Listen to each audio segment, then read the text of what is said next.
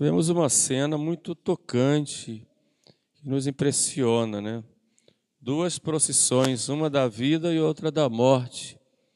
A procissão da vida, né? Jesus vai com seus discípulos e uma multidão, Jesus que é a vida, né? E uma procissão da morte, que é aquela viúva levando o seu filho único para a sepultura. E é nesse encontro da vida com a morte que a vida vence e Jesus vence. Esta mulher viúva, e as viúvas sofriam tanto naquela época de Jesus, tanto eram marginalizadas, na maioria das vezes, tanto que os apóstolos, quando começaram sua vida de pregação, eles logo se dispuseram a ter uma equipe que ajudasse as viúvas e os órfãos. Tais eram as discriminações que eles sofriam. E hoje essa viúva ela é símbolo de toda mãe que sofre por causa dos seus filhos, seus filhos que muitas vezes vão para as drogas, vão para perdição, vão para tantas situações que se perdem completamente. Nossa juventude muitas vezes não tem nem rumo na vida, não, não sabe nem o que quer, quantas vezes perdeu-se o verdadeiro sentido da vida. Muitos até caem na perdição, outros se suicidam. Né? Então a gente fica olhando para essas mães e, com, e sofrendo né? com elas. E foi exatamente isso que Jesus fez. Olhou para aquela mãe e sentiu compaixão. E só disse para ela: Não chores. Mas aquela mãe também simboliza a igreja. A igreja que sofre com o pecado de seus filhos, com os desbandos e com a falta de sentido da vida de muitos dos católicos. Por que é que eu sou católico? Por que é que eu vivo? E aqui eu gostaria de falar hoje para vocês um tema muito importante e que acho que eu nunca falei aqui, e diz respeito à educação dos filhos. O que é educar os filhos? A educação dos filhos é a responsabilidade primeira dos pais, é tarefa primordial dos pais, que é também compartilhada com a escola, que é, supre alguma necessidade, alguma limitação dos pais, mas não é a escola que assume a educação, por isso está contra a própria ordem natural e, e, e divina o querer o Estado substituir os pais na educação, essa chamada educação integral, em que a criança passa o dia inteiro fora de casa e fica só na escola, não é a educação como Deus planejou, como Deus quer, porque os primeiros educadores são os pais, que com suas referências, com seu modo de ser, com suas palavras, seus exemplos, sua tradição familiar, vão trazendo de pai para filho e vão educando seus filhos, de modo que o primeiro lugar e o lugar primordial para educar os filhos é a família. O Estado auxilia naquilo que lhe é próprio, mas é só uma força auxiliar. Um terceiro, um terceiro grupo, digamos assim, que auxilia os pais é a paróquia, a igreja, que dá a inspiração e toda a tradição, porque a igreja é especialista em humanidade e tem o objetivo de conduzir a todos para o céu. Então a igreja inspira, fortalece, mostra o caminho e fortalece a vida familiar e supre naquilo também que lhe é próprio a educação dos pais, que os pais dão para os filhos. O terceiro o ambiente, digamos, educacional é o quarto, aliás, é a sociedade, o grupo social. As famílias, elas não, elas não são sociedades perfeitas. A sociedade perfeita é aquela sociedade que tem em si os meios próprios para atingir o seu fim. A igreja é uma sociedade perfeita porque ela tem uma finalidade, que é a salvação das almas, e ela tem os meios para atingir a isso. Então, por isso a igreja é a sociedade perfeita. O Estado também é uma sociedade perfeita, porque ele tem os meios para atingir o seu fim. E o fim do Estado não é ele em si mesmo, é o bem comum, o bem-estar naquilo que é temporal, naquilo que é passageiro para nós aqui na terra, em vista do fim eterno. Portanto, o Estado também é uma sociedade perfeita. A família não é a sociedade perfeita, porque a família não tem todos os meios, ela depende de outras forças e de outras famílias para atingir o seu fim. Então, também um quarto elemento importante na educação das crianças e dos jovens é o meio social. E aí por aí que vem o problema, porque o meio social muitas vezes é corrompido e tem, tem é, é um ambiente muitas vezes formado por, por outras finalidades, como nós vemos hoje, por, como, por exemplo, uma supervalorização do, do dinheiro, do poder, supervalorização do prazer, do consumismo, e do, uma espécie de secularismo em que Deus fica sempre de fora. Então, os meios sociais são cada vez mais difíceis e pressionam as pessoas a perderem a personalidade e o meio social muitas vezes robotiza as pessoas, faz, tiram das pessoas a capacidade de raciocinar, a capacidade de serem pessoas, despersonalizam. Então aí nós temos quatro elementos importantes na educação das crianças e dos nossos jovens: a família, que é o meio principal, que é o ambiente onde se forma a, a criança e o jovem. Daí a importância de nós valorizarmos a família e trabalharmos com afinco para que as famílias realmente vivam sua realidade familiar e ela precisa então de todos os meios materiais, econômicos, morais e de apoio para que realmente aí se formem bons cristãos e bons cidadãos, pessoas realmente é com, personalidade, desculpe aí a redundância, com personalidade, então a família, o Estado como elemento auxiliar naquilo que lhe é próprio para o bem comum, a igreja como a grande inspiradora e, os, e dá os meios para a prática das virtudes e a graça pelos sacramentos, e, por fim, a sociedade, o grupo social. Mas o que é, pois, educação? O que é educar?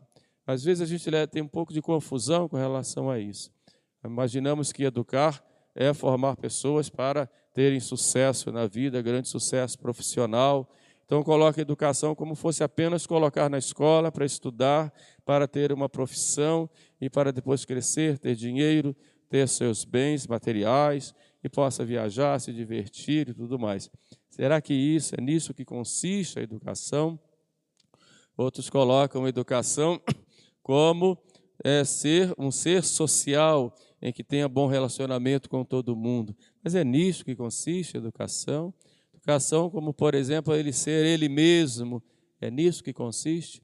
Pio XII diz que educação, a palavra educação vem de um verbo latino educere, quer dizer conduzir. Dux, ducis, é aquele que conduz. Então, educere é conduzir.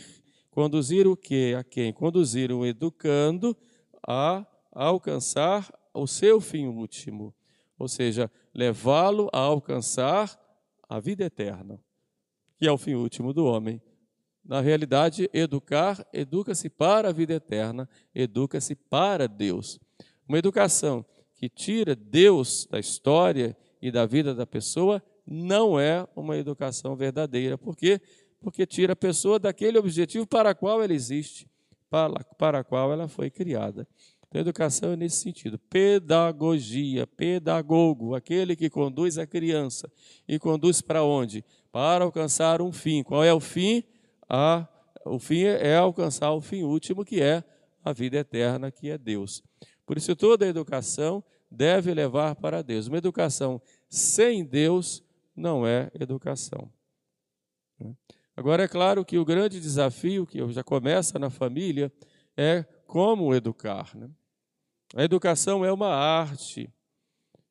E o primeiro elemento da educação na família, que são os pais, devem educar-se primeiro a si mesmos. Muitas vezes os próprios pais carecem de uma educação clara. Educar-se a si mesmo. Existe um princípio em educação que diz: vive-se como se pensa e educa-se como se vive.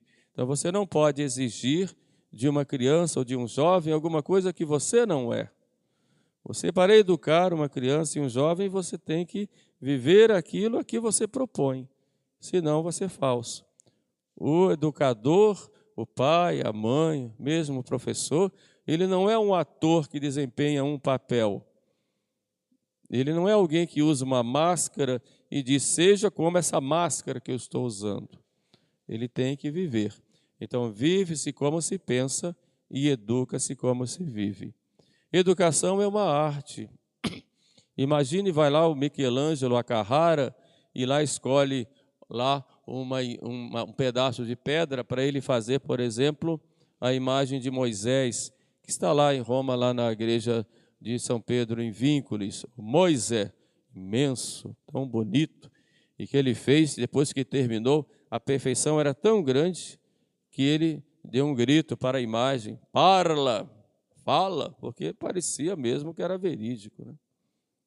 E é a educação é pois essa arte. Mas o, o Michelangelo, quando vai a Carrara, pega o um pedaço de mármore e ali dentro já vê a imagem. Pega o um pedaço da, da pedra, ali dentro já vê a imagem. O artista vê a imagem lá dentro. A imagem estava realmente lá dentro. Só precisava o artista ir retirando os excessos. Então, a educação, educar, e educar-se. Aqui estou falando para pais de família, para jovens que estão se educando e para mim também, para vocês que me escutam em casa. Educar também tem que haver com educar-se.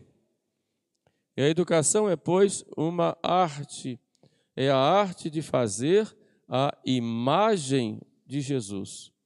Então você tem o modelo, vamos olhar para cá, o modelo que é Jesus, você tem aqui a pedra bruta, que é o educando, a criança, o jovem, e você que vai trabalhar na obra da educação, você vai, olhando a imagem, você vai cinzelando e vai tirando os excessos, lixando, cuidando, soprando, abraçando, beijando, cuidando, para que dali surja a imagem que já está ali dentro, que é a imagem do próprio Cristo. É um grande desafio. Para ser um bom educador, tem que ter vida espiritual. Tem que olhar para Jesus e estar realmente apaixonado por ele, senão você vai educar mal. E quando você educa, você educa a criança para ter autonomia, não para ter dependência de você o tempo todo. E esse processo de criar a criança para ter autonomia, depois um jovem vai ter sua autonomia e vai gerir a sua vida como nós gerimos hoje. Isso é um processo que vai dar desde pequenininho. E como é que você vai fazer isso? A educação ela tem quatro aspectos. Educar, como eu disse, não é apenas você cuidar do intelecto, tá? do lado intelectual. Vou colocar na escola para fazer curso de inglês, francês, alemão, vai aprender informática, vai aprender matemática, história, geografia. Tudo isso é muito importante e necessário, mas isso vai só para o intelecto. E nós não somos só inteligência. Nós temos que educar também os afetos. Então você educa, primeira, primeira educação, educação do intelecto, tá claro. Vai ensinar, orientar. E quando é criança, você tem que repetir e repetir, e repetir, e ensinar. E a criança é como uma esponja. Então avisa aí aos pais, sobretudo os marinheiros de primeira viagem, tudo que vocês fazem, falam, as crianças estão observando. E vão repetir tudo aquilo. Por quê? Porque são como esponjas. Tudo é tudo. Então tomem cuidado. Né? Por isso é o que eu disse no início: vive-se como se pensa e educa-se como se vive. Então, o intelecto ele é educado e vai sendo formado com conhecimentos. É aquele conhecimento familiar, aquele conhecimento da vida, as experiências de vida dos pais, dos avós, que vão passando para os filhos e netos. É o conhecimento intelectual. Mas não se educa apenas a inteligência. Não adianta você ter um grande conhecimento na vida se você não foi educado nos afetos, não foi educado para amar, para respeitar, não foi educado nas suas emoções, não foi educado para controlar os seus impulsos. E a impulsividade é uma característica do imaturo. E você começa a amadurecer quando você começa a reconhecer as suas limitações, ver que você não sabe tudo e não pode tudo, e a partir daí você começa a ter um autocontrole e começa a pedir ajuda aos outros. A impulsividade é um grande sinal de imaturidade. Então você vai educar para os afetos controlando a impulsividade. Por isso a criança não pode fazer tudo o que ela quer. Ela tem que aprender que aquele momento é hora de calar, é hora de ficar sentadinho, é hora de esperar, é hora de ajudar o irmão, é hora de é hora de ir dormir, é hora de calar, é hora de fazer isso ou aquilo.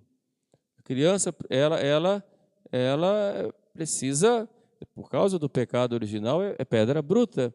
Tem aquela sempre aquela tendência de fazer o que ela quer descontroladamente.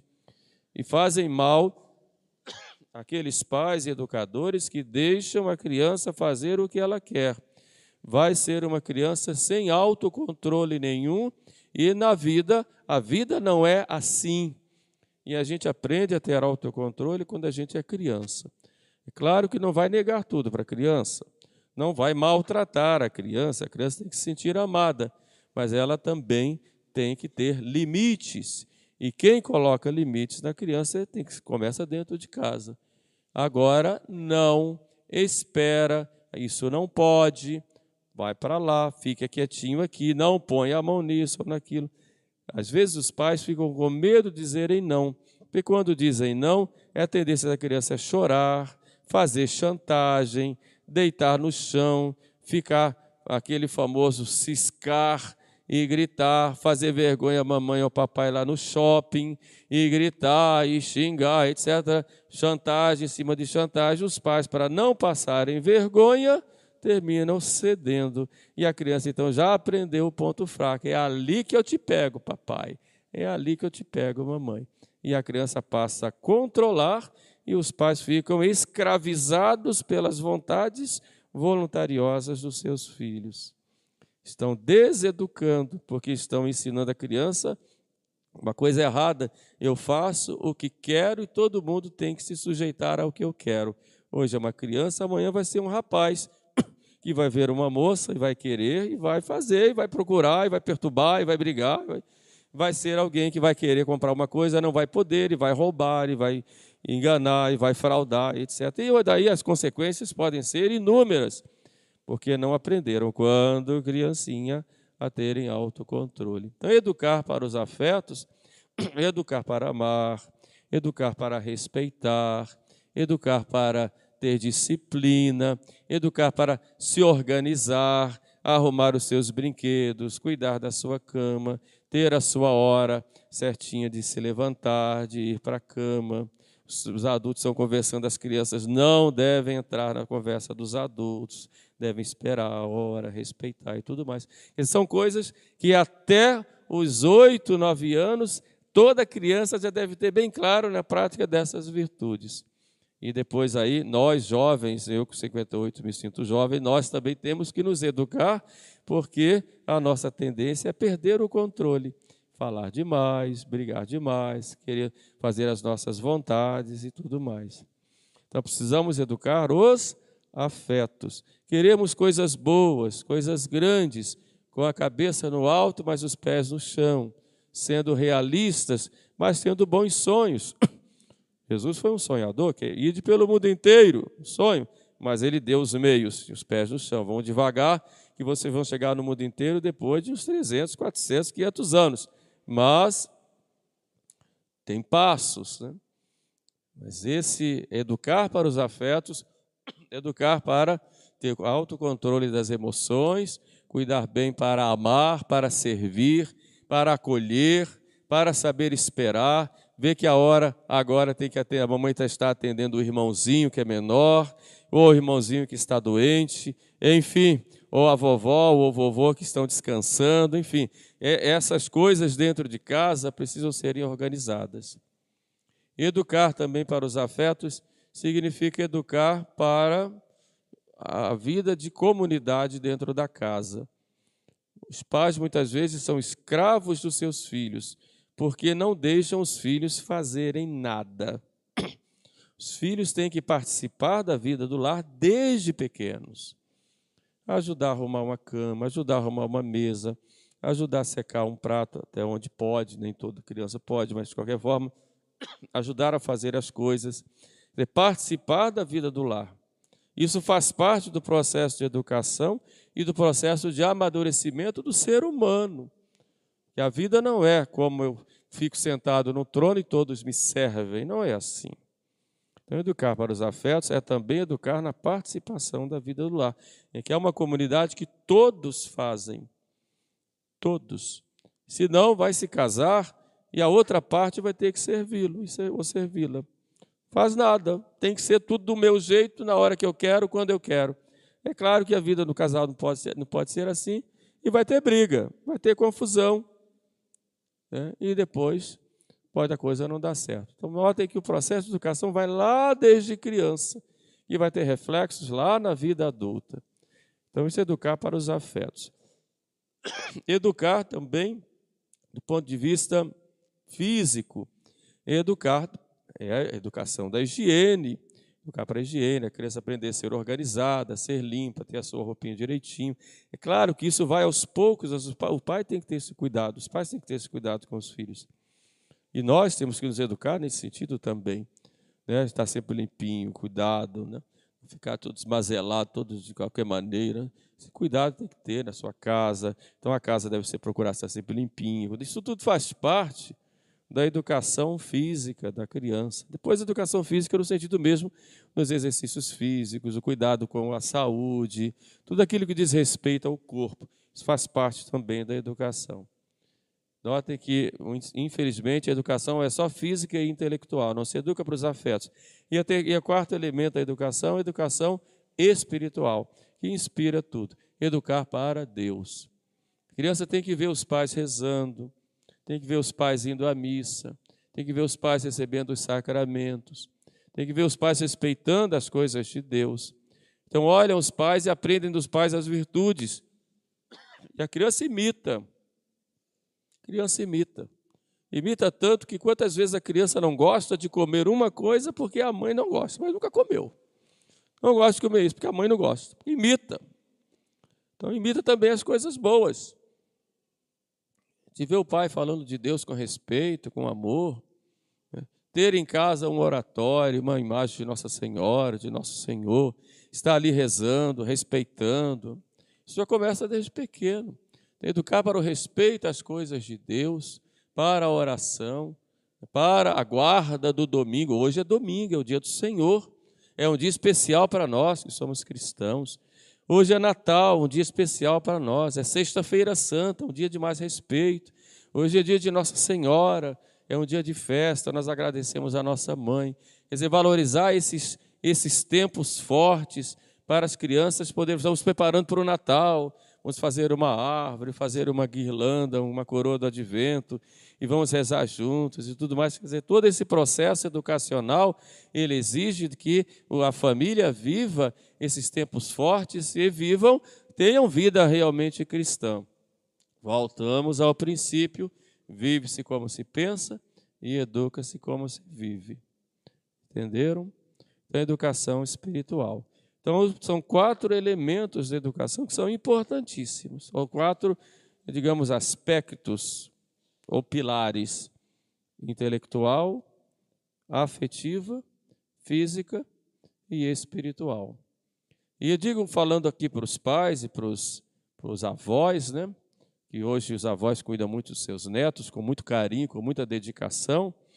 Eu falo também para os jovens que estão se preparando para o casamento e para os jovens também para se educarem.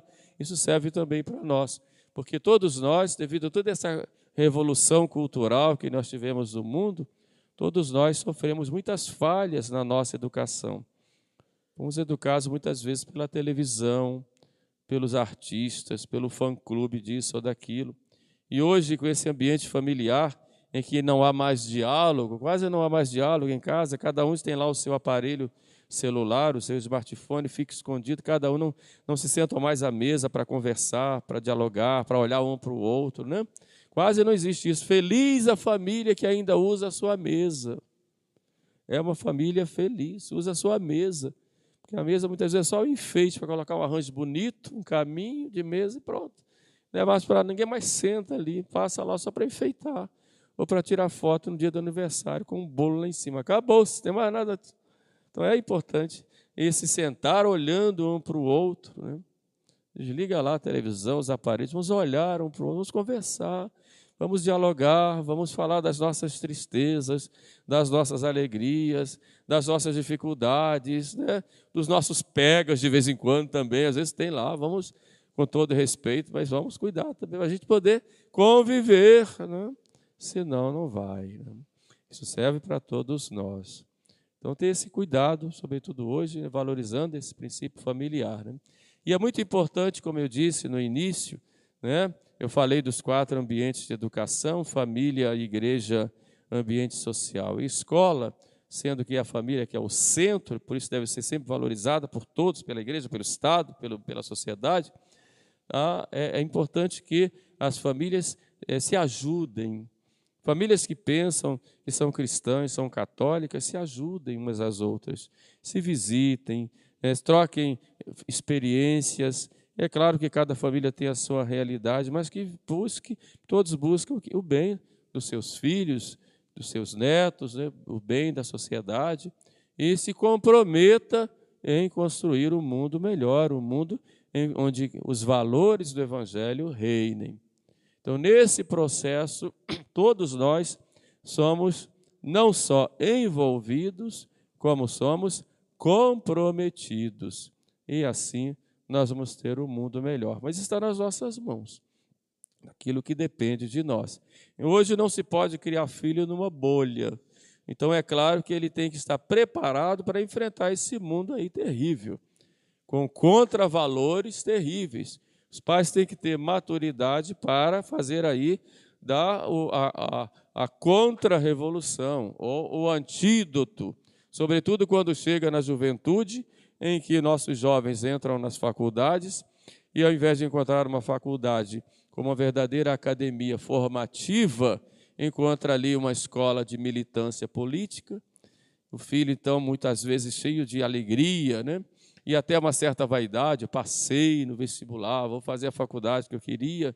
E chega lá e encontra professores militantes, muitas vezes comunistas, marxistas, que ao invés de ensinarem, começam colocar ideologias na cabeça dos nossos jovens, né? para que eles sejam ideólogos políticos e, e tenham, muitas vezes perde a fé lá na faculdade. Vai com a educação da casa, chega lá, perdeu a fé. É preciso, então, dar elementos né, para que lá não se perca. Né? E quando tem uma família bem, bem estruturada, né, bem alicerçada, o jovem vai bem. São problemas que a gente vê e que a gente questiona, não vou desenvolver aqui, que isso aqui é uma homilia, né? não é aula. Então, a gente vai dando essas orientações para vocês. Olhemos agora, voltemos para essa mãe lá chorosa pela morte do filho, e olhemos hoje para tantas mães né, e tantos pais que veem os seus filhos se desencaminharem e estão ainda nesse processo de lágrimas. Né? E vamos prevenir, né, como dando uma boa educação para nossas crianças, também nos educando, para que assim nós não sejamos causa, motivo das lágrimas da nossa igreja. Pensamos, pois, a Nossa Senhora, tão compassiva de todos nós, que ela nos inspire, nos ajude e interceda por nós, por cada um de vocês que sei que sofrem na educação de seus filhos, por cada família, para que a gente possa ter a força e a graça necessárias para conduzirmos nossos jovens e nossas crianças para o céu. Amém.